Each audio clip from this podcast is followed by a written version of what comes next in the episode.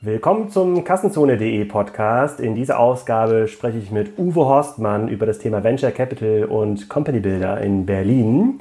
Das war eines der meistgewünschten Themen im WhatsApp Broadcast Channel von äh, Kassenzone und es wird noch mehr Venture Capital Themen in diesem Jahr geben. Bevor wir aber in das Interview einsteigen, möchte ich mich wieder bedanken bei unserem Sponsor der diesjährigen Ausgabe oder dieser Ausgabe bei Concardis und das Feedback äh, vieler Leser und Hörer von euch war, dass es ein bisschen langweilig ist und nicht so wirklich nativ und so Podcasts passt, wenn man eine Minute über den Sponsor quatscht. Deswegen habe ich mir Hilfe geholt und viele von euch werden diese Hilfe möglicherweise schon kennen aus äh, früheren Fernsehjahren. Und äh, diese Hilfe heißt Susi und Susi wird uns gleich ein bisschen erklären, was Concardis eigentlich ist und was das so gut kann. Liebe Susi, kannst du uns ein bisschen was zu Concardis erzählen? Aber natürlich kann ich das, sehr gerne sogar. Concardis gehört zu den führenden Payment Service Providern in Europa. Sie machen Online-Zahlungen für E-Commerce möglich. Und das Allerbeste ist, du hast keine Papierrechnungen mehr, denn du bekommst einen Zahlungslink zum Versenden per E-Mail, SMS oder WhatsApp. Der Endkunde ruft den Link im Look und Feel des Händlers auf und wählt seine Zahlungsart und bezahlt sicher online.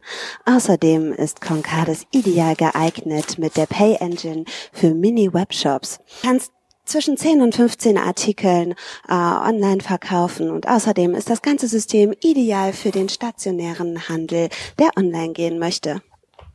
Susi, jetzt hast du mir aber wirklich Geschmack und Lust auf mehr gemacht. Wenn ich Concardis mal live sehen möchte, kann ich das irgendwo sehen und kriege ich möglicherweise auch einen Rabatt von dir?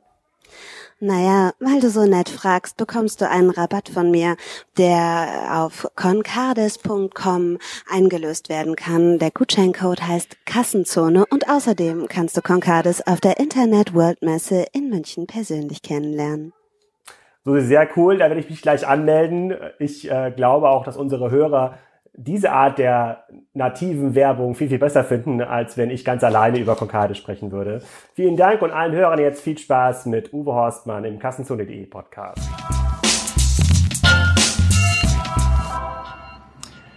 Hallo Uwe, willkommen zum Kassenzone.de Podcast. Heute zum Thema Venture Capital und Status Quo der Inkubatoren in Berlin. Für diejenigen, die dich noch nicht kennen, sag doch mal, wer du bist und was du machst. Ja, Vielen Dank, herzlich willkommen ähm, hier bei uns in unserem bescheidenen Konferenzraum mit den äh, tollen neuen roten Stühlen. Mein Name ist Uwe, ich bin einer von ähm, vier Gründern damals gewesen bei Project A. Wir sind äh, seit 01.01.2012 am Start und hier beschäftige ich mich eigentlich vor allem mit dem ganzen Thema Neuinvestments. Das heißt, ähm, äh, wir haben ja Fonds eingesammelt, die Geld in Startups sinnvoll investieren sollen und äh, ich bin zuständig mit einem Team zusammen äh, für die Auswahl von neuen Geschäftsmodellen. Also das ist das, mit dem ich mich beschäftige.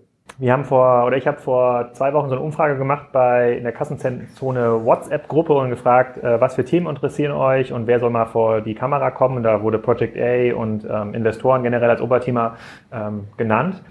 Ist es denn tatsächlich noch so, dass man euch eine E-Mail schreiben kann und sagt, hey, hier ist Benjamin, ich habe eine tolle neue Idee, ein Team, kann ich mal vorbeikommen, euch das vorstellen? Läuft das noch so? Mm, das läuft grundsätzlich schon so. Also grundsätzlich ist das schon so ein sehr offener Prozess, wo einfach viel, viel reinkommt. Ähm, wir geben eigentlich auf der Website schon äh, die Empfehlung, besorgt euch einfach ein Intro. Also ähm, mit LinkedIn oder was weiß ich, einfach zu gucken, wir kennen so viele Leute, ihr kennt auf jeden Fall irgendjemand, der uns auch kennt, weil das erhöht einfach die Erfolgswahrscheinlichkeit immens. Also die Sachen, die wirklich nur kalt reinkommen, über die E-Mail-Inbox. Ähm, davon machen wir schon relativ wenig. Ähm, aber weil einfach auch die Qualitätsstufe, die sich da so selber einzieht, wenn wir sagen, besorgt ihr doch eine Intro, das kriegt ein Unternehmer auch hin. Ähm, und deswegen kommt viel zumindest mal über eine Ecke.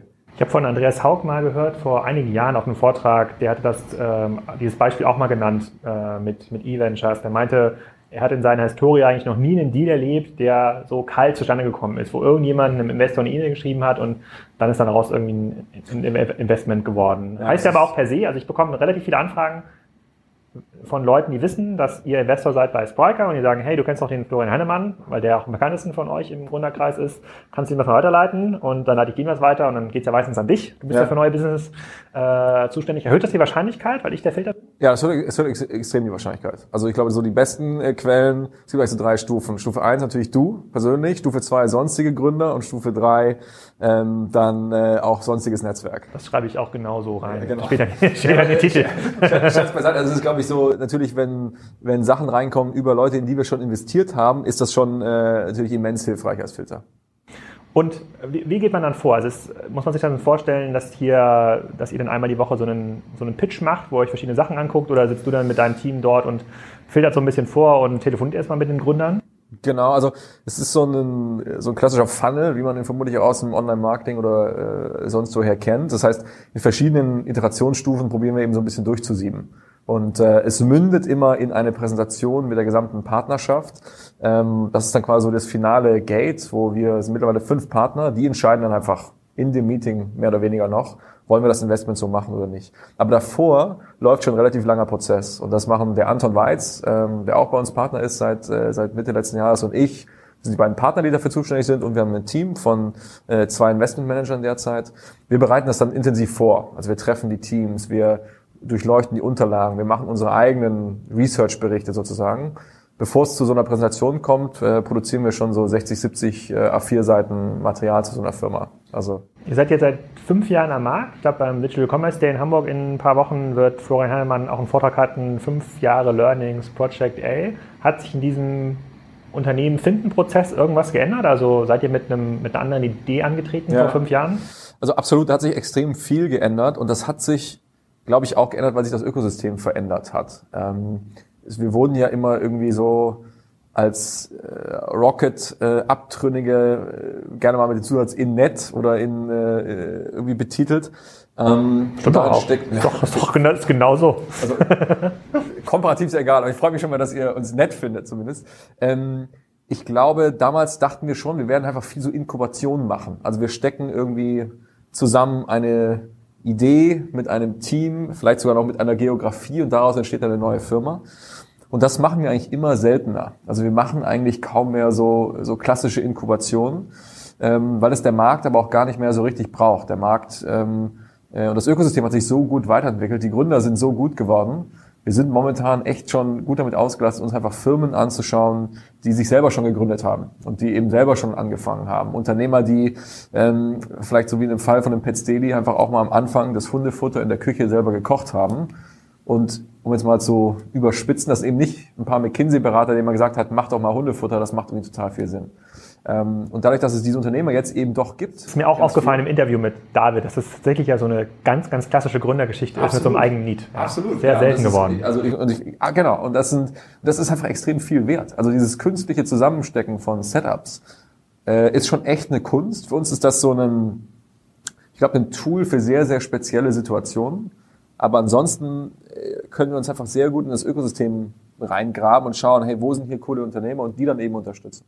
Bedeutet das denn andersrum gesagt, dass man gar nicht mehr so einfach inkubieren kann, wie man das vor fünf, sechs Jahren konnte? Ihr seid ja auch mit diesem E-Commerce-Fokus angefangen und ihr habt den jetzt nicht verlassen, aber ihr seid jetzt ja insbesondere bei neueren Investments, so wie bei Spiker, was ja so B2B E-Commerce-Infrastruktur ja. ist, seid ihr jetzt ja nicht mehr auf dem Trichter, dass man sagt, hier ist noch eine Nische von irgendeinem Produkt, was online noch nicht so stark verkauft wird, Möbel zum Beispiel. Ja. Da müsste man nochmal voll reingehen mit einem guten Team, da seid ihr ja nicht mehr so. Heißt das, dass das nicht mehr geht oder heißt das, dass die anderen äh, Optionen einfach so viel attraktiver sind oder ja, Risiko. Genau. Also das ist ein sehr, sehr guter Punkt. Ich glaube, wie, ich werde so umgetrieben von einem äh, von einem Albtraum oder Traum, den ich sozusagen habe. Für mich ist extrem wichtig, dass wir mit Project A eine Firma bauen, die eigentlich ein Produkt ist für Unternehmer und das kompetitiv in dem Prozess ist, den besten Unternehmer für sich zu gewinnen. Das heißt, wir sind total hinterher, wie können wir bei den allerbesten Firmen mit, mitmachen. So, das ist so, weil du, wenn du dir mal anschaust, wie Venture Capital funktioniert, du musst bei den besten Firmen dabei sein. Wenn du nur bei der, so irgendwie so mit dem Mittelfeld mitschwimmst, dann verbrennst du da im Prinzip Geld. Du musst wirklich bei den allerbesten Firmen mit dabei sein. Und das treibt uns grundsätzlich mal extrem stark an. Ähm, das heißt, bei allen Sachen, die wir irgendwie machen, wollen wir Inkubation, wollen wir nicht Inkubation machen, denken wir sehr stark, welche Unternehmer locken wir damit an. Ähm, und wenn irgendwo nur eine Gefahr besteht, das ist eine adverse Selektion, weil wir da vielleicht irgendwie Leute gerade anziehen, die sonst woanders keine Chance bekommen, aber in diesem Setup eben noch funktionieren, ähm, dann würden wir das nicht machen. Das heißt beispielsweise auch bei diesem ganzen Inkubationsthema kommst du halt sehr schnell auf das Thema, wie werden eigentlich die Anteile verteilt. Wenn du die Anteile so verteilst, dass es eigentlich nur für Leute interessant ist, die sagen, na, woanders ist es bei mir eh gerade schwierig, aber die paar Anteile nehme ich noch mit, ich übertreibe mal so ein bisschen, ja, ähm, dann ist da, glaube ich, äh, schon ein ziemliches Problem, einfach so in der ganzen Anlage des Konstrukts.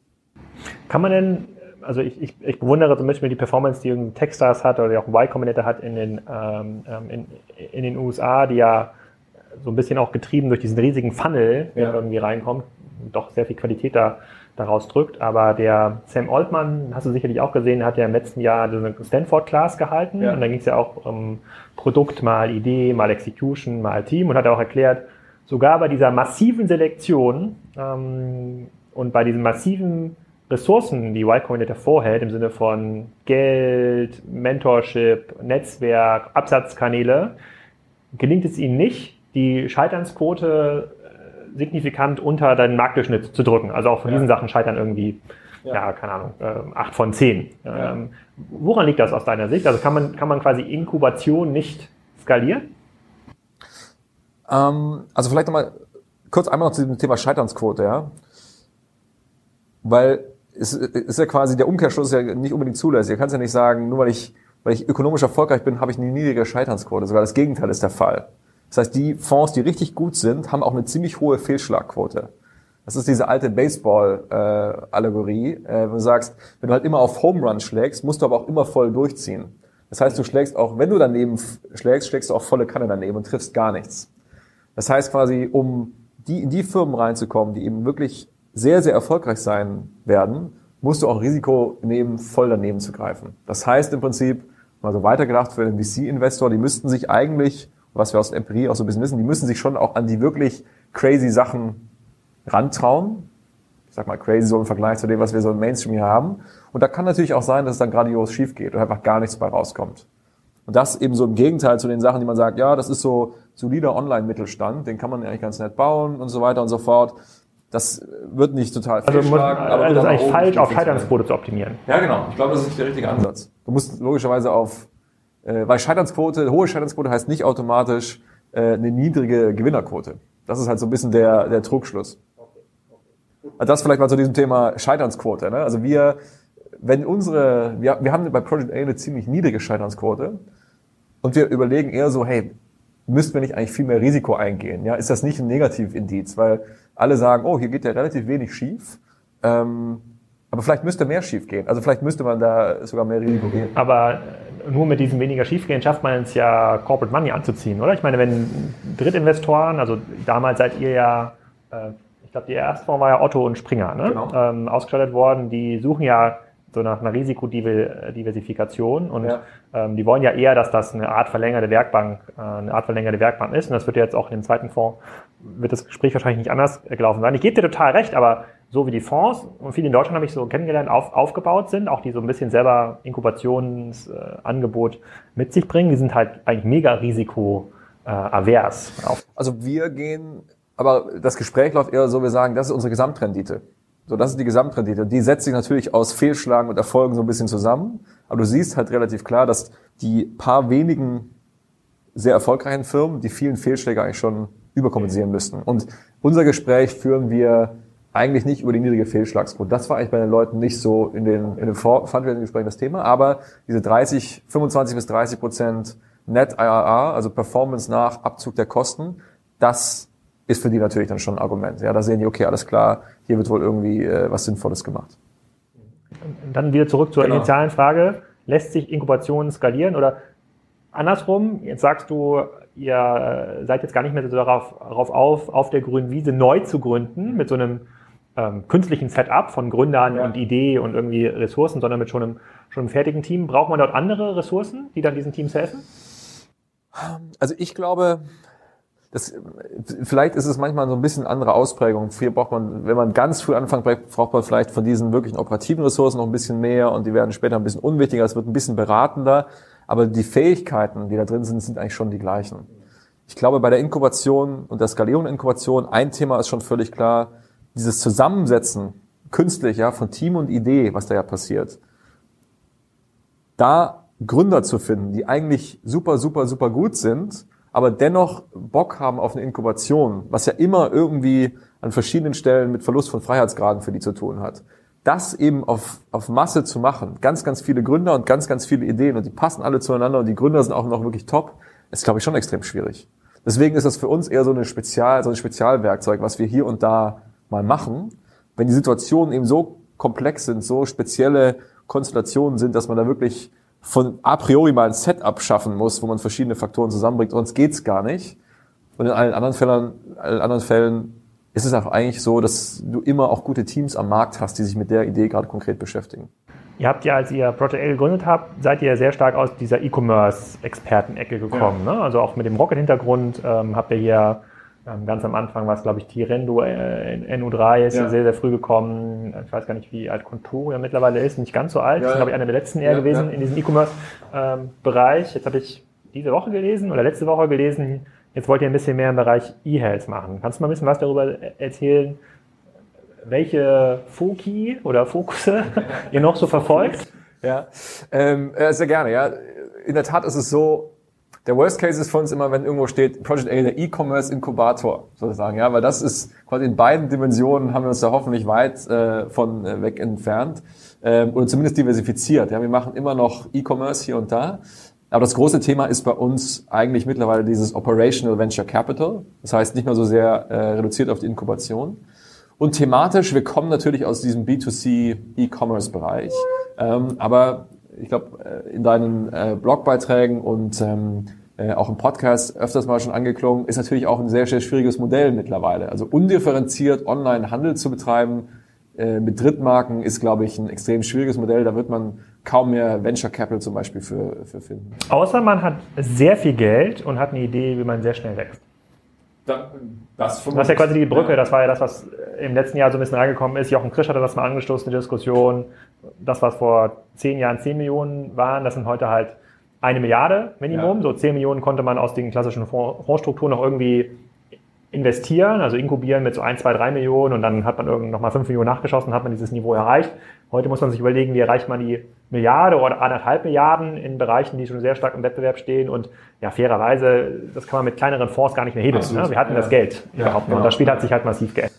Genau, das, weil das ist genau das Thema, ne? Der klassische Handels-E-Commerce ist einfach, also wenn es wirklich auch nur einen Drittmarken gibt und äh, dann ist es irgendwie, Eintrittsbarrieren sind niedrig, die Kundenloyalität ist meistens geringer als gedacht, äh, brauchst relativ lange, bis du wirklich die Skaleneffekte mal hast zum Tragen. Dann kommt eben genau auch der Effekt zum Tragen, den, den du da beschreibst. Ähm, wir haben dann in diesem ganzen E-Commerce-Bereich haben wir uns überlegt, wie möchte man sich differenzieren? Möchte man irgendwie über überlegene ähm, Logistik, äh, bessere Preise oder was weiß ich irgendwas machen? Ist, glaube ich, eine aussichtslose Positionierung, weil du dann doch irgendwie immer ähm, gegen Amazon läufst. Und die andere Differenzierungsmöglichkeit ist natürlich, du hast irgendwas, was sonst keiner hat. Ähm, und das sieht man eben an so Firmen wie Pets Daily oder auch Horizon Studios, vertikal integrierte Marken, die online beginnen zu leben. Ja, ähm, das ist so, glaube ich, ein ganz spannendes Thema, dem wir uns immer mehr, mehr annehmen. Ähm, wir sind relativ schnell auf den Trichter gekommen, wenn da ein Goldrausch ist im ganzen E-Commerce-Bereich, wer baut eigentlich die Schaufeln? Ja, und so kommen eben so Firmen wie CrossEngage raus oder natürlich auch äh, unser Investment in die ruhmreiche Firma Spriker. Ähm, das ist natürlich die herausragendes Unternehmen. Ja, genau, das ist im Prinzip ja auch keine Schaufel mehr. Das ist ja schon so ein ähm, äh, Schaufelradbagger, wie man ja. nur nachts auf NTV sieht, so äh, vom, äh, vom von der Kapazität. Ähm, das ist also natürlich eine Sache, wo wir uns dann auch immer wohler fühlen mehr B2B-Sachen zu machen, die technologisch auch anspruchsvoller sind. Das, da fühlen wir uns eigentlich extrem wohl mittlerweile. Ähm, und wir denken eben immer weiter. Und gerade bei diesem Digital Health Thema, was glaube ich ein ganz interessantes ist, haben wir sehr, sehr lange Research gemacht, weil ja irgendwie klar war, das ist schon irgendwie komplexer. Also, kommt man relativ schnell drauf, dass es nicht ganz einfach ist. Und dann haben wir sechs Monate Research gemacht und dann entschlossen, okay, hier werden wir nicht aktiv, weil es zu kompliziert. Gerade mit dem Fokus auf den deutschen Markt. Ähm, und dann hat uns doch die Realität so ein bisschen überholt und es kamen coole Opportunities auf uns zu. Und jetzt haben wir drei Investments gemacht und keine von denen fokussiert auf den deutschen Markt.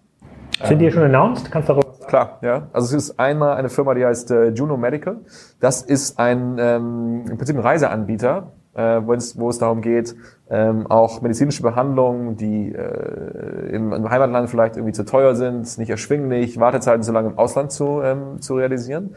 Ähm, das zweite ist Clara. Clara ist ein Berliner Team, was aber für den amerikanischen Markt äh, vor allem aktiv ist. Ähm, die Firma sitzt auch in Berlin und New York. Die machen ähm, mal ganz banal gesprochen einen WhatsApp-Chat ähm, der aber medizinischen Standards auch im Bezug auf Datenschutz und Verschlüsselung und so weiter ähm, äh, äh Genüge äh, oder äh, ja, den die Standards erfüllt. Ähm, das ist ziemlich cool, weil du einfach da ähm, als Patient einfach nur noch per WhatsApp Kontakt hast zur Rezeptionistin, zum Arzt, zum Labor, zur ähm, Versicherung, zur Apotheke. Also alles eigentlich eine, gerade so für, für mich als jemand, der ja jeglichen menschlichen Kontakt nach Möglichkeit vermeiden möchte, ähm, äh, eine interessante Sache. Und das dritte ist Krü. Krü hört sich für uns jetzt als fürs deutsche Ohr, äh, Ohr so ein bisschen komisch an, ist anscheinend ein schwedischer Begriff, der so das Gefühl der Frische und Gesundheit perfekt umschreibt ist, wer kennt es nicht, ähm, ist ein schwedischer Telemedizinanbieter. Das heißt, äh, du hast irgendwas, Handy raus, 10 Minuten Wartezeit, ein Arzt ist dran, per Videochat, der unterhält sich mit dir, wenn er sich in der Lage dazu fühlt, stellt er eine Diagnose, verschreibt dir ein Medikament und alles ähm, ist quasi über eine kleine Videosprechstunde ähm, äh, äh, geregelt. Und das geht zum Beispiel in Deutschland einfach nicht. Und was bringt ihr mit oder welche Inkubationsstrukturen, die ihr im E-Commerce-Bereich aufgebaut habt, helfen jetzt den Startups im äh, Medizinbereich? Also insbesondere, ja. wenn ich jetzt daran denke, das Team, was da jetzt was mit äh, WhatsApp macht, komplett auf einem anderen technologischen Stack unterwegs, hat ganz andere ähm, Probleme. Klar, wenn das jetzt irgendwie SEA-Kampagnen aufsetzen muss, dann ja. werden die wahrscheinlich genauso funktionieren wie im, äh, im E-Commerce auch äh, ja. oder nach ähnlichen Mustern äh, funktionieren. Also warum entscheidet sich so ein Team für euch? Ja. Ähm und das ist ein sehr guter Punkt, kann ich sagen. Ne? Also was ist jetzt wirklich relevant? Weil Geld alleine ist es einfach nicht mehr. Geld alleine hat sich, glaube ich, in unserer Industrie sehr stark zu einer Commodity entwickelt. Die richtig guten Unternehmer werden immer eben Chancen haben, verschiedene, von verschiedenen Leuten das Geld einzusammeln. Da kommen, wir nachher, da kommen wir nachher nochmal zu, weil das ist ja eure Innensicht, so die Außensicht ja. für den klassischen Gründer ist, keiner gibt mir Geld. Ja. Also, ich spreche gleich nochmal dazu. Dann, äh, ähm, aber zu diesem, wie wir uns dann äh, differenzieren können, ich glaube, relativ viele von den Fähigkeiten, die wir früher im E-Commerce angewendet haben, sind, glaube ich, auf viele verschiedene Modelle übertragbar. Ähm, zum Beispiel die Technologiekompetenz, die ist natürlich einmal sehr funktional angewendet, so im ganzen Bereich E-Commerce. Aber die grundsätzlichen Fähigkeiten, ja, wie baue ich eine skalierbare Plattform, wie äh, setze ich auch Prozesse bei mir vielleicht auf, um äh, agil zu bleiben, um eine äh, IT-Entwicklungsorganisation zu haben, die, ähm, die gut performt, ähm, oder auch, wie kriege ich überhaupt die Leute ran? Ja? Wie, ähm, äh, wie stelle ich Entwickler ein? Wie setze ich Teams zusammen und so weiter? Das sind, glaube ich, alles Themen, die lassen sich auf, äh, auch auf eine medizinische Plattform grundsätzlich mal übertragen. Business Intelligence ist ein Riesenthema. Ja, also das Datenverständnis, datengetriebene Kultur in Unternehmen reinzubringen, was ja auch so eins unserer, ähm, ich glaube, unserer Kernkompetenzen ist, das zieht sich sowieso durch alle Geschäftsmodelle durch. Ähm, oftmals haben die ein Interesse, ähm, auch so unsere klassischen Consumer-Focused Marketing-Themen mit abzubilden. Gerade für so ein Krü, ähm, für die ist es extrem wichtig, natürlich auch einfach Verbreitung zu finden unter Konsumenten. Ähm, und natürlich mal sicherlich anders irgendwie von der Kommunikation und der Ansprache und von den Kanälen, dass ich denen jetzt nicht Schuhe verkaufen möchte, sondern ihnen erklären möchte, dass sie ähm, auch ihre Gesundheitsversorgung mal im ersten Schritt über einen, äh, über einen Smartphone machen können. Aber kann man schon, glaube ich, sehr gut sehr viele Sachen anwenden. Äh, wir haben uns auch erweitert. Wir haben zum Beispiel mittlerweile auch ein Team oder zwei Teams. Eins ist so ein, ähm, äh, ich sag mal eher, das nennt sich bei uns Venture Development. Das ist ein generischeres Team, ähm, die sehr viel so Projektarbeit machen können, wenn es auch umgeht, so Markteintrittsstudien beispielsweise ähm, zu machen, Internationalisierungsstrategien oder Operations-Themen, wenn es um Customer Care geht oder sonst irgendwas. Das können wir mittlerweile auch ganz gut abdecken. Und das zweite neue Team ist ein Sales-Team. Also wo es wirklich darum geht, Verkauf zu strukturieren. Ähm, das ist für einen Clara zum Beispiel natürlich auch wieder relevant, wenn die ähm, ran müssen und dem Arzt diese Lösung verkaufen. Das heißt, das ist nicht Online-Marketing, alles digital, sondern das ist eben auch richtig Salesforce. Wie, ähm, äh, wie wähle ich die Leute aus, die jetzt mein Produkt verkaufen sollen? Wie steuere ich die? Wie messe ich die? Wie entwickle ich dich weiter? Wie sind die Zusammenspiele zwischen Offline-Vertrieb und Online-Marketing? Das sind einfach so Fähigkeiten, die wir natürlich neu mit dazu nehmen mussten. Ähm, sonst hätten wir uns da nicht gut genug differenzieren können. Aber das klappt eigentlich ganz gut. Geht das weiter? Also als ihr gegründet habt, habt ihr diese Säulen aufgebaut, die man für den E-Commerce-Business braucht. Also klar, Business Intelligence, das ja. war damals schon dabei. Äh, Shop-System, was wir dann bei Striker irgendwann rausgelöst haben, ähm, I von Z, ähm, äh, ja. war dabei. Online-Marketing-Kompetenz, wo er da äh, Florian immer so das, äh, das äh, der Silberrücken ist, der auf den Konferenzen immer rumläuft und da, darüber, darüber erzählt. Also geht das aus seiner Sicht weiter, dass man diese Inkubationsfähigkeiten ähm, weiter ausbaut. Jetzt ist es B2B-Sales, das könnte aber auch andere Sachen sein, Ja. den Konzernen irgendwie da sind. Können Genau. auch Einkaufskompetenz sein oder Genau. sonstiges. Ähm, genau, also das nächste Steckenpferde kann ich, also hier natürlich im äh, vertrauten Kreis, kann ich, die, kann ich diese News, bleibt natürlich unter uns beiden, kann ich diese News natürlich schon mal so ein bisschen äh, streuen. Ähm, kann auch sein, dass wir uns nochmal dagegen entscheiden, aber ein Steckenpferd von mir ist gerade, so mal in den klassischen deutschen Mittelstand reinzuschauen. Was tut sich da eigentlich? Ähm, Weil es wie aberwitzig ist, ähm, finde ich, wie, wie große Diskrepanz ist zwischen Innovationskraft, die da grundsätzlich drin steckt, und doch irgendwie auch so und extrem viele Leistung, die passiert ist bisher und so ein bisschen eine Behäbigkeit, wenn man so in die Zukunft schaut. Ähm, insofern schauen wir uns gerade schon ziemlich genau intensiver, und das ist dann auch nicht in Berlin, sondern in irgendwelchen obskuren Landstrichen der Bundesrepublik an. Bei Stuttgart, äh, kannst ruhig sagen. bei Genau, ja, Stuttgart. in meiner schwäbischen Heimat, das motiviert mich natürlich auch sehr stark.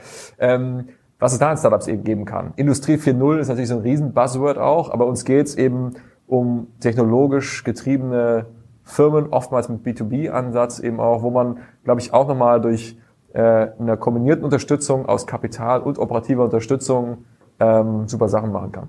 Okay, wenn du sagst, das ist eigentlich gar nicht mehr so attraktiv für euch als Inkubator auf der grünen Wiese zu gründen, auf, Ja. nach Papierformat quasi, ähm, sondern mit erfahrenen Gründerteams zu arbeiten. Ist denn der Einstieg generell in diese Unternehmerkarriere als Gründer, der Digitalbereich hat jetzt ja alle Branchen irgendwie umschlossen, der ist jetzt ja nicht mehr exklusiv für das Thema E-Commerce Ja. äh, vorgesehen. Wird er denn automatisch schwerer? Weil ich bekomme schon noch, also das können wir offen diskutieren, ich bekomme schon noch sehr viele Anfragen von Leuten, die jetzt mit der Uni fertig werden und die sagen, ich habe hier folgendes Problem entdeckt, äh, ähm, gibt es da nicht schon was dafür, könnte man da nicht eine App bauen? Vieles ist sowas beim Thema Retouren, Verfügbarkeit von Waren, ähm, also was in der Art. Ist das dann, könnte ich aus einer Aussage entnehmen, die Leute haben es eigentlich ein bisschen schwerer, weil ihnen diese, sozusagen dieses Netzwerk so ein bisschen fehlt. Die müssten sich vielleicht erstmal an ein bestehendes Startup andocken und da anfangen. Ich hatte, ich hatte heute Morgen auch nochmal so ein Gespräch mit Leuten, die quasi so relativ frisch da reinkommen wollten. Denen habe ich auch gesagt, es war ja quasi noch nie so einfach, jetzt eigentlich, sagen wir nur sechs Monate in ein cooles Startup reinzugehen, in eine Position, wo ich echt viel lerne. Wenn ich jetzt wirklich frisch komme, sozusagen, und keine Vorerfahrung habe, jetzt reinzugehen, erstmal, und wenn es nur sechs Monate sind, da zu lernen, ähm, in einer verantwortungsvollen Position, das war ja noch nie so leicht. Also der Einstieg äh, war ja noch nie so, so easy für die Leute, weil es einfach so viele coole Firmen mittlerweile draußen gibt.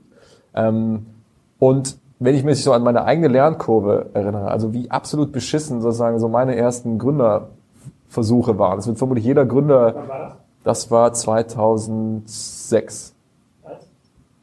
Da hatten wir die ersten Projekte zusammen mit Rocket gemacht und das war damals eine medizinische Plattform, also ähm, Austausch von Fallstudien. Die Firma ist auch super, nur so meine eigene Performance, die war einfach äh, äh, grottoid. Und, und wenn man sich dann mal so ein bisschen anschaut, dass man da ja auch eine Lernkurve logischerweise durchläuft, würde ich immer sagen, äh, bevor man jetzt selber eine eigene Gründung macht und daran die Lernkurve durchschreitet, wieso schließt man sich nicht mal für ein paar Monate einem anderen Team an? Und das zahlt in Anführungszeichen die Lernkurve. Ähm, und ich glaube, die Erfolgswahrscheinlichkeiten für die eigene Firma steigen hinterher einfach deutlich stärker. Es gibt sicherlich auch die Ausnahmetalente, die direkt von Uni kommen und sagen, ich gründe hier was, zack, alles mega. Ähm, aber so diese sechs Monate mindestens Ausbildung würde ich mal jedem empfehlen. Das heißt aber übersetzt, klar, man kann so ein bisschen Netzwerk schon haben, auch aus, aus dem Corporate-Bereich irgendwie kommen, aber nur jetzt irgendwie ein spannendes Team zu sein und äh, eine Idee zu haben, die vielleicht andere auch haben, reicht wahrscheinlich nicht mehr aus, um diesen Markt irgendwie viel Geld, viel Geld einzusammeln. Ja, vermutlich nicht. Also, und jetzt ist die Frage viel Geld. Also, jetzt kommen wir vielleicht auf die andere Frage noch ein bisschen zu tun, äh, zu sprechen. Ich glaube, so im wirklich frühen Bereich, ne, also wenn es wirklich darum geht, so die erste Kohle einzusammeln, da ist mittlerweile echt relativ viel Geld da. Zumindest in unserer Industrie. Ne? Es kann immer sein, dass die Heißt, das, über was für ein Volumen reden wir? 50.000, 100.000? Ja, also die ersten niedrig sechsstelligen Beträge. Ne? Also salopp gesagt, irgendein Zahnarzt findet sich immer, der das finanziert. Ähm, äh, ich glaube, das schafft man sozusagen. Ich sehe wenig Sachen, die eigentlich echt gut sind und die diese allererste Hürde nicht, äh, nicht, nicht nehmen. Ähm, später wird's, ist eine andere Diskussion. Ja? Da wird es schwieriger. Aber ich glaube, so die erste, die, die erste Finanzierung zu bekommen, ist eigentlich in Anführungszeichen so leicht wie noch nie. Also wenn ich mir alleine schon anschaue, was Aber ihr seid dann, ihr positioniert euch ja dann eigentlich gar nicht als der Partner für die Erstfinanzierung, Ja. sondern eher dann, wenn die den Zahnarzt schon gefunden haben und ihr Markt geproved haben und ihr dann sagt, das können wir mit unseren Assets hebeln, mit dem B2B-Sales-Team, mit den Typen, die hier BI aufbauen, was auch immer, ähm, dann kaum, gucken wir uns das genauer an. Und Ja. damit entfernt ihr euch ja, also seid ihr quasi eine, eine Iterationsstufe nach hinten gerutscht. Also der gar nicht, gar nicht mehr Gründungsinkubator, sondern so eine Art ja, Skalierungsinkubator, ja. kann ich es irgendwie nennen. Genau. Und den Begriff Inkubator probieren wir natürlich sowieso weit von uns zu hm, weisen. Ja. Und, äh, ich werde ja gleich mal mit Konstanze reden und das auspiepen hier. Ja, genau, das wird immer mit so einer schönen weiblichen Stimme, die immer das schöne Wort Operational Venture Capitalist dann äh, drüber sagt, hoffentlich überlegt. Aber im Grunde, im Grunde ist das schon so, ja, das ist ähm, so ein bisschen nach hinten gerutscht sind wir da sicherlich. Aber noch weiter nach hinten rutschen möchten wir jetzt auch nicht, sondern da fühlen wir uns jetzt relativ wohl. Firmen, die müssen auch nicht alles bewiesen haben, aber um mit dieser ersten Finanzierungsspritze zumindest mal so ein paar Kernhypothesen abgeklopft zu haben. Das muss noch nicht alles perfekt sein, aber wenn mir jemand mal zumindest sagen kann, guck mal, ich habe schon die ersten 10, 50, 100 Transaktionen, von was auch immer das jetzt äh, für ein Geschäftsmodell ist, gemacht. Und die Zahlen sehen ungefähr so aus und die müssen sich natürlich alle noch verbessern. Das ist alles fein. Ne? Das Risiko gehen wir schon mit. Aber so mal die ersten Schritte gegangen zu sein, ist für uns, glaube ich, schon ganz gut mit dabei als Investor. Jetzt mal Industrie- oder branchenübergreifend. Wir haben ganz oft mit den Corporates die Diskussion äh, bei, bei Spryker, die ja auch oft aus dem Umfeld Stuttgart, Frankfurt ihre Firmensitze haben. Hey, du musst eigentlich nach Hamburg, am besten eigentlich nach Berlin, da passiert am meisten. Und in der Anfangsphase, wenn du da ein neues Business aufbaust, bist du darauf angewiesen, ähm, frisches Blut da reinzubekommen. Und hier sind nun mal die meisten Leute. Ihr investiert ja jetzt auch deutschlandweit oder schaut euch verschiedene Sachen an. Ist das so? Ist es tatsächlich so schwierig, in anderen Städten, München, Köln, Frankfurt, Stuttgart, so gute Teams, Ideen, Leute zu finden ähm, im Vergleich zum Berlin und Hamburg? Jetzt willst du die Antwort industrieunspezifisch haben, ne? Nee, nee, nee, kann auch industriespezifisch sein. Also ich, ja. ich habe den Eindruck, dass es alles, was digital, also überall, wo man diese Digitalkompetenz braucht, BI, Performance Marketing ähm, und alles, was so ein bisschen moderner ist, jetzt nehmen wir mal WhatsApp, Chatbots, Voice, das ist extrem schwer zu finden in einer ausreichend großen äh, Skala in Städten außerhalb äh, Berlin und Hamburg verorte ich auch tatsächlich mehr schon im, im, im Marketing äh, Bereich. Da liegt es halt ja. an, der, an der Bahn. Die 100 Minuten ja, überbrückt das halt relativ gut, aber das ist das, irgendwie der Abstand wächst gerade weiter. Und vor ein paar Jahren hätte ich noch gedacht, naja, das wird in, in Frankfurt oder München oder insbesondere in München, Köln wird das nachziehen. Aber ich habe heute keine Konfidenz, dass das so ist. Aber ja. das ist nur mein, mein Blick. Deswegen frage ich ja. Also ich glaube, das ist grundsätzlich schon so, dass du natürlich auch als Unternehmer extrem davon, also wenn du als Unternehmer wirklich hier mal drinsteckst in Berlin, du merkst schon so den selbstverstärkenden Kraft eines Ökosystems, ohne dass es jetzt esoterisch wird sozusagen, ja? aber du, du merkst schon, dass einfach mehr Talent um dich rumschwirrt, das wandert auch mal von Firma zu Firma, es ist auch nicht immer tausendprozentig loyal, aber du merkst, hey, hier, hier, hier, kum, hier kumuliert sich irgendwie so ein geballter Wissensblock zusammen und der, ähm, der bringt natürlich schon extrem viel. Das sehe ich schon auch so, dass da Berlin äh, schon so der Hub ist in, äh, in Deutschland. Ähm, ich glaube, wenn ich jetzt nochmal so quasi dann Richtung Stuttgart schaue, jetzt mal so als Beispiel, wo der Mittelstand ist und wo ja oft gerne auch so eine Debatte geführt wird, fast so, mit so ein bisschen, also ein bisschen seltsam, auch so mit ein bisschen Minderwertigkeitskomplex oder eben doch nicht, wir können doch hier auch ganz tolle Sachen und so weiter. Sind wir überhaupt schlechter oder sind wir nicht sogar vielleicht besser als die Berliner? So ein bisschen so eine völlig überflüssige Diskussion in meinen, äh, in, in meinen Augen, weil es einfach immer besser geht. Ähm, aber wo die Chance für die Leute natürlich bestünde, ist, einfach die Vernetzung zu schaffen mit den Experten, die es hier eben nicht gibt. Also wie viel Robotikexperten haben wir denn hier sozusagen? Ja? Wie viele Leute sich wirklich mal damit auskennen, ähm, wie man die Datenerfassung entlang einer Produktionsstraße macht. Also um mal mit einem banalen Beispiel Industrie 4.0 mäßig anzuf anzufangen, die haben wir hier halt nicht. So und ähm, ich glaube, es ist leichter äh, für so einen Standort da eben sich auf eine Sache zu konzentrieren, wo man wirklich sehr sehr gut drin ist. Ähm, es könnte jetzt rund um Stuttgart könnte das irgendwie ähm, ja, also wirklich so maschinenbaunahe Themen sein, rund um Karlsruhe vielleicht dann eher so B2B-Software, das ist ja auch kein klassisch berlinerisches Metier. Äh, ich glaube, das schafft man schon. Ja, ist groß, im, groß im Kommen vermutlich. Ähm, aber das, deswegen sehe ich das so ein bisschen so, ja, also Berlin ist schon, ähm, schon extrem stark und du merkst hier schon als Gründer nochmal diesen, diesen Netzwerkeffekt oder den, den positiven, verstärkenden Einfluss eben des Ökosystems sehr stark. Aber gleichzeitig könnten die anderen äh, Standorte sich da, glaube ich, sehr gut drauf besinnen, was ihre Kernfähigkeiten sind und darum halt rum was bauen, anstatt immer nur rumzumosern. Das ist in Berlin ja alles nicht nachhaltig, das ist ja alles nur Schall und Rauch. Ist doch scheißegal. Also Hauptsache, wenn man selber noch irgendwie besser sein kann, ist auch ein bisschen irration, äh, ist, ist irrelevant, wie gut die anderen sind. Stimmt. Wenn, wenn du jetzt, also angenommen, es gäbe jetzt, äh, Project A hat jetzt alles komplett geexitet, die Fonds sind geschlossen, alle sind glücklich und du kannst nochmal neu anfangen zu gründen, müsstest du ja finanziell gar nicht danach. Angenommen, du willst nochmal. Was für ein Thema findest du am spannendsten? Ich finde, glaube ich, wirklich sowas am spannendsten. Also ich finde wirklich was am spannendsten, wo auch die Komplexität höher ist, ja, wo man vermutlich auch sich nochmal wirklich ein bisschen mehr zurückziehen müsste und wirklich was Technologisches bauen könnte, was irgendwie am deutschen Mittelstand zum Beispiel andockt. Ja? Ähm, äh, Ob es jetzt irgendwie Robotik ist oder ähm, irgendwie Themen in der Produktion, gerne vielleicht auch was viel mit äh, Analyse und Big Data so im eigentlichen Sinne des Wortes mal endlich was zu machen. Ähm, sowas finde ich schon extrem spannend. Also ich glaube, ich würde äh, mich vermutlich auf eine, ähm, eine Mietwagentour um die äh, Mittelständler Deutschlands irgendwie so ein bisschen bemühen, zu gucken, wo ist denn hier was, woraus man äh, was Interessantes bauen kann. Finde ich persönlich jetzt einfach extrem spannend, weil, es, weil ich auch so ein bisschen so ein Tüftler bin und ein Bastler und der doch noch so ein bisschen aus der IT-Schiene in diese ganze Welt so ein bisschen reingekommen bin. Ich glaube, sowas würde ich machen, ja. Okay, ja, muss ich mal noch mal ein bisschen drüber reflektieren. Ich, bin, ich, schreibe gerade an einem Artikel bei Kassenzone, der heißt Plattformökonomie. Da, ja. der geht in eine komplett andere Richtung. Aber äh, da, da, der, der, der, kommt, der ist, glaube ich, schon live, wenn dieser Podcast ausgestrahlt, ausgestrahlt wird. Dann noch eine andere Frage. Und zwar vor, ähm, als wir Spriker gegründet haben 2014 und auch das Jahr davor, war immer so eine ein bisschen Diskussion, diese ganzen Brückenfinanzierungen hier in Berlin, die sind deshalb immer so hakelig oder haperig, weil es anders als im Silicon Valley, auf das ja jeder schaut, hier noch keine großen Exits gab oder nicht viele große Exits und deswegen die ähm, Gründer, die schon Geld verdient haben, fehlen und ja. die das Geld nachschießen können, dieses Ökosystem. Ich habe jetzt den Eindruck, ähm, und der mag irgendwie täuschen, ähm, dass in den letzten zwei Jahren schon sehr viele kleine Fonds aufgelegt ja. worden sind, auch mit erheblichen Beträgen, also auch teilweise alle direkt achtstellige äh, Millionenbeträge, die da, die da reingeflossen ja. sind. Oft sind ehemalige E-Commerce-Gründer dabei, ähm, die da irgendwie schon ein bisschen Geld gemacht haben, haben da noch mal ein bisschen Family Office Geld gesammelt, noch ein bisschen äh, äh, Industriegeld noch mal ein bisschen eingesammelt. Ähm, merkt ihr das, dass es einen deutlich höheren Wettbewerb um gute Ideen gibt mittlerweile in Berlin im Vergleich äh, zur Gründung von Project L? Ähm, ja, also man merkt schon, dass einfach mehr Geld drin steckt sozusagen, ja. Und ähm, immer, wir kommen auch immer so Fragen, hey, was ist eigentlich mit Brexit? Ja, werden da jetzt irgendwie, haben wir einen totalen Einfluss, weil jetzt alle aus London hier rüberkommen oder weil die Weltwirtschaft irgendwie schwieriger wird und so weiter, ähm, gehen deswegen die Bewertungen hoch und runter. Ich glaube, in Berlin ist der dominierendste Effekt, dass es mehr Investoren gibt, die hier investieren wollen. Das treibt die Bewertungen nach oben. Ja, und ich glaube, äh, achtstellig sind auch viele Fonds, die neunstellig sogar äh, quasi aus dem Stand oder in den eher früheren Fondsgenerationen jetzt geraced haben und die das Geld hier investieren wollen. Und das merkt man, glaube ich, schon. Ja, ähm, auf jeden Fall. Ähm, insofern, wir müssen uns schon überlegen, logischerweise, wie können wir ein Angebot schnüren, was, äh, was interessant ist.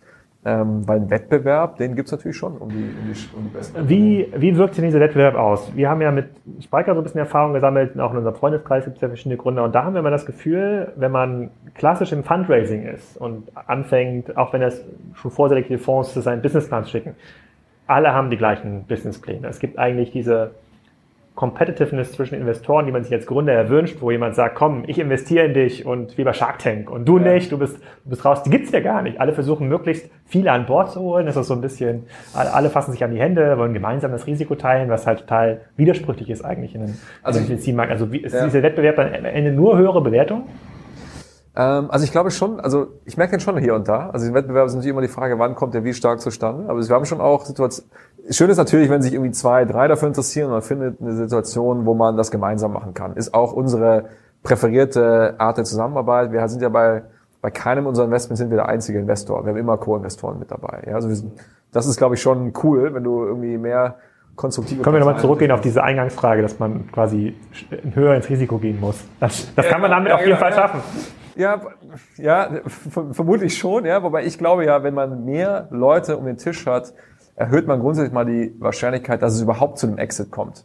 Weil das ist ja mal die erste Frage. Wird es ein Flop oder kommt es überhaupt zu irgendeinem wirtschaftlichen Erfolg? Und ich glaube, die steigt tendenziell, wenn man mehr Investoren um den Tisch hat, wenn die zumindest einigermaßen vertrauenswürdig, belastbar und so weiter sind.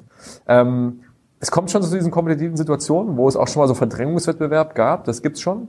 Ähm, wir schauen uns schon ziemlich genau an, ähm, haben wir alle Deals gesehen? Ja, also war unsere Coverage groß genug? Es gibt immer wieder auch Firmen, die ähm, sind eher so breiter gestreut, die kennt man auch alle, dann tauscht man sich vielleicht auch so ein bisschen drüber aus. Das heißt, das ist eh die Todsünde für jeden Unter äh, Unternehmer, einem VC zu erzählen, ein anderer VC hätte das und das schon gemacht oder das schon das schon zugesagt, das checken die eh sofort sozusagen. Ja, das, äh, da ist der Austausch dann glaube ich schon da unter Investoren, aber ähm, gleichzeitig gibt es auch Situationen, die competitive sind. Äh, das ist schon so. Und wenn, gibt es denn immer noch diese Situation, dass ähm, es gab, glaube ich mal, ich weiß gar nicht, in welchem Blog das irgendwie war, gab es immer so ein bisschen Diskussionen um die sogenannten Lifestyle-Gründer, tatsächlich äh, Business School Absolventen, die gesagt haben, jetzt ist Gründung passt eigentlich für den Lebenslauf am besten, um später dann CIO in, in einem Konzern, ja. einem Konzern äh, zu werden. Seht ihr das noch häufig oder ist es tatsächlich schon etablierte Gründerteams, die jetzt die zweite, dritte, vierte ja. ähm, Sachen machen und die sich euch dann aussuchen als ja. äh, Partner? Ja, also der Trend geht schon dazu, dass wir auch ähm, noch stärker quasi einfließen lassen, wie war die vorherige unternehmerische Erfahrung. Also ähm, das merkt man schon auch, ja, dass man sich mittlerweile den Luxus rausnehmen kann, da noch mehr drauf zu gucken, wer sind die Leute mit wirklich mit wirklich relevanter Erfahrung. Und das gibt natürlich im Kopf bei der Bewertung in vielen Faktoren schon nochmal einen extra Bonus. Ähm, ich glaube nicht, dass, dass wir Gefühl haben, dass wir irgendwelche Leute, Investor oder irgendwelche Firmen investiert haben, äh, wo die Leute das aus Lifestyle-Gründen machen. Ähm, gibt sicherlich irgendwie, ja, und das ist einfach jetzt gerade ein bisschen mehr hip und das wird vielleicht auch wieder ein bisschen abflauen, aber ich glaube, das merkt man eigentlich relativ schnell, in der Intensität, wenn man sich mit Mir ist es halt letztens wieder aufgefallen, ich weiß nicht, ob du die Videos von Gary Vaynerchuk äh, guckst, die sind ja manchmal ein bisschen anstrengend äh, zu sehen. Der hat ja mal sehr, ja. Immer sehr deutliche Aussagen und er meinte, es gab noch nicht so viele Crap-Gründer oder sowas, Crop-Entrepreneurs äh, wie jetzt am Markt. Die meisten werden aus dem Markt wieder ausscheiden, weil es quasi ein künstlicher, künstlicher Markt ist. Ich ja. teile diese Einschätzung nicht ganz, weil dieser Markt, weil durch die Digitalisierung, oder wie man das nennen will, halt so viel aufgebrochen wird, dass eben diese Mittelständler rund um Stuttgart ihr Geschäftsmodell eben nicht mehr stabil verteidigen können und irgendjemand muss sich ja das verkrallen. Und ich glaube, das bietet halt sehr, sehr viele Opportunitäten. Ich glaube, der Gary hat natürlich recht in dem Sinne, dadurch, dass es so viele Startups in Deutschland vermutlich gibt, wie es schon seit langem nicht mehr, gibt es einfach auch absolut gesehen so viel Schrott, wie es seit langem nicht mehr gab. Ja. Aber die, unsere Aufgabe ist natürlich trotzdem irgendwie angenehmer, weil wir aus einem, wir müssen halt aus einem großen Teich die rausfischen, die ja wirklich gut sind. Und nur weil es mehr schlechte gibt, gibt es natürlich nicht weniger gute. Es gibt einfach gerade allgemein viele, die im Teich rumdümpeln. Das stimmt. Kannst du noch ein bisschen, was habe ich vergessen am Anfang abzufragen, so ein bisschen was zur äh, Zahlen, Daten, Fakten zu Project A ähm, erzählen? Also welche Summen investiert ihr ja eigentlich? Ja. Wie groß sind eure äh, Fonds? Welche Dienstwagenklasse stehen hier im Keller? Ja. wann, wann, kommt denn der Podcast so raus? Okay, alles klar. Ähm, dann ähm, investieren wir ähm, sehr gerne so ab 500.000 Euro ähm, können bis zu 5 Millionen Euro ähm, pro Runde machen, äh, pro Firma bis zu 10 Millionen Euro. Ähm, gerne auch mal, äh, oder auch in ein, Fällen, wenn es besonders gut läuft, können wir auch noch darüber hinausgehen. Also sind mittlerweile, glaube ich, schon in Deutschland äh, eine von den Parteien, die auch wirklich relevant große Schecks schreiben können. Ähm, wir sind gestartet mit einem Fonds von, äh, von 80 Millionen Euro. Das war der erste Fonds. Und wie groß jetzt der zweite wird, das äh, ist dann vielleicht zu diesem Zeitpunkt auch schon ja, auch schon bekannt gegeben. Okay. Und ähm, ihr seid neben diesen fünf Leuten aus dem Management-Team, drei davon sind noch Gründer von, äh, von Project A. Wie viele Leute hühnern hier noch rum? Ja, so 100 Leute sind das. Ähm, und äh, da schlackern auch viele andere VCs, die mal so auf Besuch kommen, äh, so ein bisschen mit den Ohren, weil dieses ganze Thema, oh, wir sind hands-on, das wird natürlich gerne von jedem Investor erzählt. Aber wenn du natürlich hier 100 operative Experten hast, die wirklich thematisch auch exzellent sind in ihren Bereichen. Das heißt, das sind nicht irgendwelche ähm, äh, abgespaceden Berater, die sagen, mach doch mal hier mehr davon, mehr davon, sondern es wirklich Leute, die auch richtig operativ arbeiten.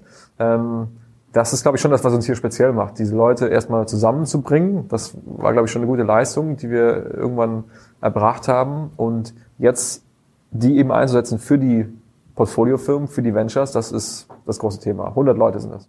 Okay, dann letz, äh, letzter Fragenblock, bevor wir hier äh, schon wieder fast die Stunde Gespräch äh, treffen. Und zwar, als ihr gegründet worden seid, äh, war das Thema Inkubator, was ihr ja nicht seid, ihr seid ja Operational VC, ja. auf einmal relativ populär und ähm, ich treffe immer noch sehr viele große Unternehmen und auch, oder große Mittelstände, die sagen, die brauchen auch so ein Gebilde bei uns, die ähm, als Art verlängerte Werkbank ja. ähm, irgendwie dienen. Jetzt sagst du, hm, ganz so einfach ist es eigentlich gar nicht mehr. Ah, die Kompetenzen ändern sich relativ schnell oder man muss halt permanent gucken, was brauchen eigentlich neue ja. Unternehmen und man hat gar nicht so einen hohen Industriefokus. E-Commerce waren vielleicht die ersten äh, zwei, drei Jahre, dann kamen jetzt so zwei, drei B2B-Infrastruktur-Investments, die, die ja sehr, sehr stark basieren auf den Learnings, ja. die ihr gesammelt habt. Die, die hätte man ja gar nicht auf der grünen Wiese ja. bauen können. Und jetzt geht's nochmal in ganz andere Bereiche E-Health. Aber kann denn so ein Mittelständler in Stuttgart, der vielleicht eine Milliarde, zwei Milliarden ähm, Umsatz macht, könnte er sich an so eine Art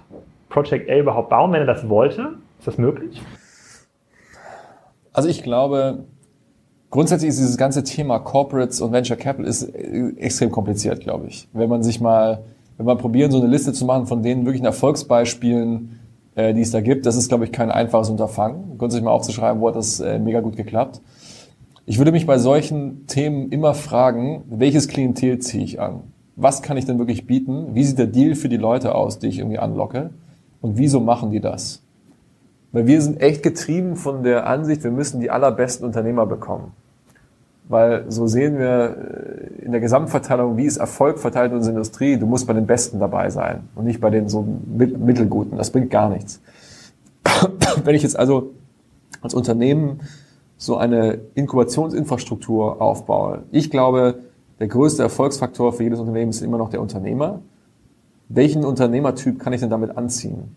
Jetzt gibt es vielleicht spezielle Situationen, wo ich als Mittelständler eine so spezielle Kompetenz habe, die kann ich in die Hände von Unternehmern geben und sage, hey, mach das mit mir, weil hier gibt es irgendwie ein super geiles Patent oder was weiß ich. Das gebe ich dir, mach eine Firma da draus, sei unabhängig, mach eine super Firma und mir gehört ein kleiner Teil der Firma. Kann ich mir vorstellen, dass sowas funktioniert. Wenn ich aber eigentlich gar nichts so geben kann, was so richtig unique ist, also wenn ich nichts mit an den Tisch bringe, was ähm, der Gründer sich jetzt nicht auch durch ein bisschen äh, Hasseln, umtriebig sein, irgendwie selber arbeitet, über andere Wege, Umwege, so wie Gründer eben sind, ja, die sind ja erfinderisch. Ähm, wenn ich da nichts bieten kann, dann ziehe ich, glaube ich, das falsche Klientel an. Dann kriege ich die richtig guten Leute gar nicht, weil die sagen, hey, das, hier gebe ich Freiheit auf. Inkubation heißt immer ein bisschen Freiheitsaufgabe für den Gründer, egal wie man es spielt. Es ist immer irgendwie rein ökonomisch äh, vermutlich ein schlechterer Deal. Das heißt, die Vorteile, die ich reingebe für den besseren Deal, die müssen so signifikant und so belastbar sein, dass es wirklich was bringt. Wenn man sich jetzt, wenn man vermutlich eine Umfrage machen würde, unter Leuten, wie happy seid ihr mit euren Corporate Investoren? Ähm, wie viel, wie haben die das hinbekommen, quasi sich so äh, zu öffnen für euch, dass ihr da mal Zugriff habt auf die Leute und eure Produkte rein verkaufen könnt. Meine Hypothese war, wenn man eine Umfrage machen könnte, die auch so gestaltet ist, dass die Gründer nichts da, äh, keine Nachteile haben, wenn sie ehrlich antworten, werden die eher enttäuscht im Durchschnitt. Ähm, insofern muss man sich schon als Corporate genau überlegen, kann ich diesen Mehrwert wirklich leisten? Weil sonst ist es, glaube ich, ein Geldgrab und sonst wird es auch wieder äh, abgesägt, wenn der nächste Geschäftsführer kommt, der ja eher kurzfristiger incentiviert ist und nicht die ganze Langfristperspektive hat, die man so mitbringen muss. Was ist dann die Alternative für den Corporate? Ähm, ich glaube, Außer bei euch im Fonds zu investieren, ja, selbstverständlich. Das ist jetzt auch leider gar nicht mehr möglich, aber ähm, ich glaube in der Tat so äh, probieren in die in die richtig guten Venture Capital Fonds reinzubekommen, ist glaube ich mal ein sehr sehr ein sehr guter erster äh, Schritt. Ähm, ich glaube wirklich als Finanzinvestor aktiv zu sein ähm, und probieren später oder sich an Firmen zu beteiligen, aber eben in dem Modus eines klassischen Finanzinvestors und die strategischen äh, Bedürfnisse, die man so gerne rein mit reinkippen würde in den Vertrag, die mal zurückstellen. Ähm, das sind, das sind, glaube ich, Punkte. Und ich glaube eben, man kann auch sehr gut sich selber, wenn man sich selber weiterentwickeln möchte als Firma, eben das auch über Zukäufe gut machen. Ja, also wenn man es schafft, das ist auch, glaube ich, eine Kunst, ähm, als Corporate sich äh, ein Startup äh, mal zu kaufen, das sinnvoll zu integrieren, auch wirklich eine. Ich glaube, es ist eine Kunst, wenn, wenn man das irgendwie zum ersten Mal seit 50 Jahren macht. Wenn man das jedes Jahr immer wieder macht, dann also, lernt man das ja auch, wie das geht. Zalando kauft jetzt Firmen. Die hätten, das sind alles Firmen, die hätte auch der deutsche Mittelstand oder die deutschen Großunternehmen mal kaufen können. Ja? Ähm, ähm, und jetzt fangen die Startups an, schon sich das ist kein Startup mehr, aber jetzt fangen die Startups schon an, sich gegenseitig zu kaufen. Da sollten schon die Alarmglocken angehen. Äh, wenn da jemand denkt, da ist richtig Wettbewerbsvorteil drin und das ist schon eine digitale Firma, wie groß hätte das Potenzial sein können, wenn das Firmen ähm, äh, gekauft hätten, die wirklich noch Nachteil, äh, Nachholbedarf haben beim, beim Thema Digitalisierung. Okay, letzte Frage. So 2017, E-Health wird ein Thema, neuer Fonds äh, wird ein Thema. Gibt es noch irgendwas anderes? Außer die neue Webseite, die gerade eben gelauncht ist. Absolut, Stunde des äh, Podcasts. Ein, ein, historischer Moment. Ähm, die letzte Website von Project A habe ich äh, verantwortet. Es hat Monate gedauert. Jetzt hat es ein hervorragendes Team gemacht und es hat wenige Wochen gedauert. Also so merkt man auch, dass man einfach ausgedient hat in mancherlei Funktionen. Ähm, was passiert 2017 noch? Ich, ich hoffe in der Tat, dass es so ein bisschen ein Jahr wird, wo der deutsche Mittelstand ähm, auch dieses Thema Startups mal für sich entdeckt in einer konstruktiven Art. Und ähm, das würde mich besonders freuen, weil diese alte Debatte... Ich, ich halte mir die Website hier in die, ja, hier in die Kamera parallel, das ist ja der Wahnsinn. Ist es schon die neue? Jetzt nicht, dass weil der DNS, der rattert noch so ein bisschen durch. Äh, nö, da steht Project M mit einem anderen Logo drauf. So. Ja, das ist richtig. Ein neues Logo gibt es nämlich auch noch. Ja, Wahnsinn. Ja. Hier also läuft. Hier, äh, Schlag auf Schlag. Also das hoffe ich, dass ähm, äh, wir das hinbekommen, dass der deutsche Mittelstand auch mal so ein bisschen, oder die deutsche Industrie so ein bisschen da aus dem Knick kommt, weil die Debatte, ob jetzt ein Tesla so gut ist wie ein 70% Mercedes, ein 80% oder ein 120% Mercedes, spielt, glaube ich, keine Rolle. Ja, wir müssen da traurig, dass das überhaupt noch diskutiert wird. Ganz genau. Vielen Dank. Ich glaube, dann machen wir noch eine kleine Fortsetzung. Äh, da werde ich Aufruf, dass es noch Fragen gibt an, äh, an dich. Das werden wir beim nächsten Mal noch aufzeichnen. Ich bin ja im WhatsApp-Verteiler wird das gefragt. Auf jeden Fall exklusiv. Da kann man jetzt teilnehmen. Kostenlos. Kostenlos. Vielen Dank. Sehr gerne. Vielen Dank.